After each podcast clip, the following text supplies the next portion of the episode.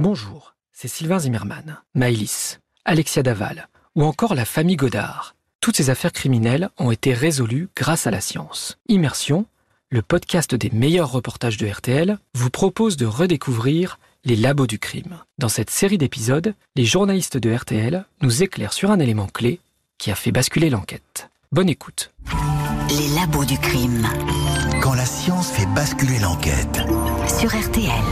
Vous avez peut-être euh, raté tout à l'heure l'épisode passionnant des labos du crime. Session de rattrapage tout de suite avec Cindy Hubert qui nous explique comment l'analyse des ossements a permis de résoudre en partie l'une des grandes énigmes criminelles de ces 20 dernières années, l'affaire du docteur Godard. 5 septembre 99, le Nick, un petit voilier de 9 mètres, est porté disparu. À son bord, le docteur Godard et ses deux enfants, Marius, 4 ans, et Camille, 6 ans. La famille vient d'embarquer à Saint-Malo. Le voyage ne devait durer que quelques jours. La rentrée des classes approche. Des patients ont rendez-vous chez l'acupuncteur. Les gendarmes pensent aussitôt à un naufrage. Mais très vite, du sang est retrouvé en grande quantité dans la fourgonnette du docteur et dans sa maison dans le Calvados. Les traces ont été effacé à la va-vite, mais les analyses sont formelles. Il s'agit du sang de sa femme Marie-France Godard. Le médecin devient alors le suspect numéro un.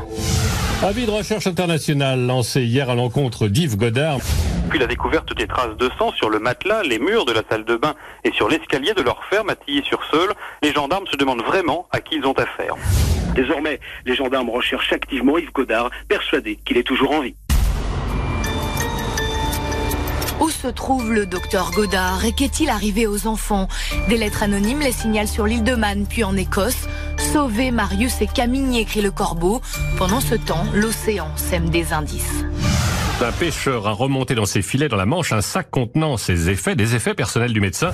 Mis à part des vêtements qui appartiennent bien aux deux enfants disparus, les gendarmes ont désormais entre leurs mains un chéquier et voilà que sur la plage d'une île des Côtes d'Armor, on vient de retrouver la carte professionnelle de médecin du docteur Godard. Soit la mer nous rapporte des objets petit à petit d'un éventuel naufrage, soit c'est quelqu'un qui sème un petit peu le désordre en mettant des éléments quand nous avons le dos tourné. Le 6 juin 2000, coup de théâtre, un chalutier remonte un crâne dans la baie de Saint-Brieuc, des coquillages collés sur son sommet. La juge mise alors sur un expert encore trop rare qui fait tout juste son apparition dans les services de police et de gendarmerie, l'anthropologue. C'est aujourd'hui le métier qu'exerce l'adjudant Franck Nolot à l'IRCGN. On pourra dire si c'est un crâne d'enfant, d'adulte, et donner un âge estimatif du crâne. Est-ce que l'enfant a plutôt 5 ans, 10 ans, 15 ans? Pour identifier les gens, vous avez que trois possibilités majeures hein, qui sont reconnues de l'Interpol, qui sont l'ADN, le dentaire et les empreintes digitales. Nous, sur les ossements, la plupart du temps, on n'aura plus ces éléments-là. Donc nous, on va intervenir sur des éléments qu'on va pas retrouver. Est-ce que sur ces ossements, on retrouve des anciennes fractures? Est-ce qu'on a des prothèses? Est-ce qu'on a des particularités? Mais in fine, l'identification, elle se fera effectivement par la génétique ou par un moyen d'identification.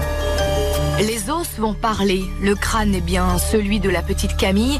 Puis en 2006, c'est au tour du tibia et du fémur d'Yves Godard d'être retrouvé au large de Roscoff. Le docteur a-t-il orchestré un suicide collectif? Est-ce un assassinat, un complot mafieux sur fond d'argent caché? L'affaire Godard reste aujourd'hui encore une énigme. Mais l'anthropologue a désormais de plus en plus sa place sur les scènes de crime.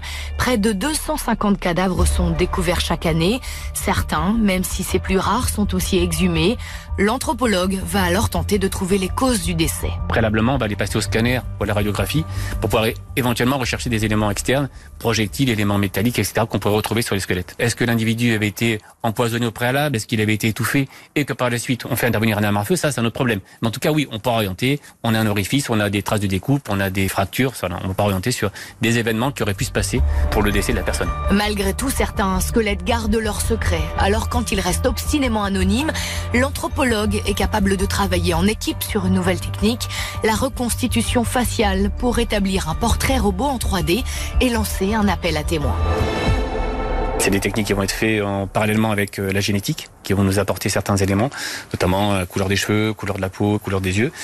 Et nous, à partir du crâne qu'on aura euh, scanné, dont on aura fait euh, différentes euh, techniques dessus, on pourra être en mesure d'établir un visage qui pourrait correspondre le plus possible euh, à la personne disparue. Et Des recherches prometteuses sont également en cours sur le délai post-mortem.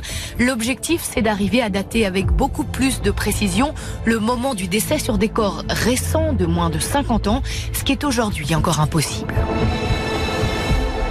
Les labos du crime sur RTL.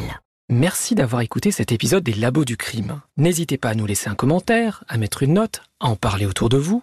Retrouvez tous les épisodes sur l'application RTL, sur RTL.fr et sur toutes les plateformes partenaires. À très vite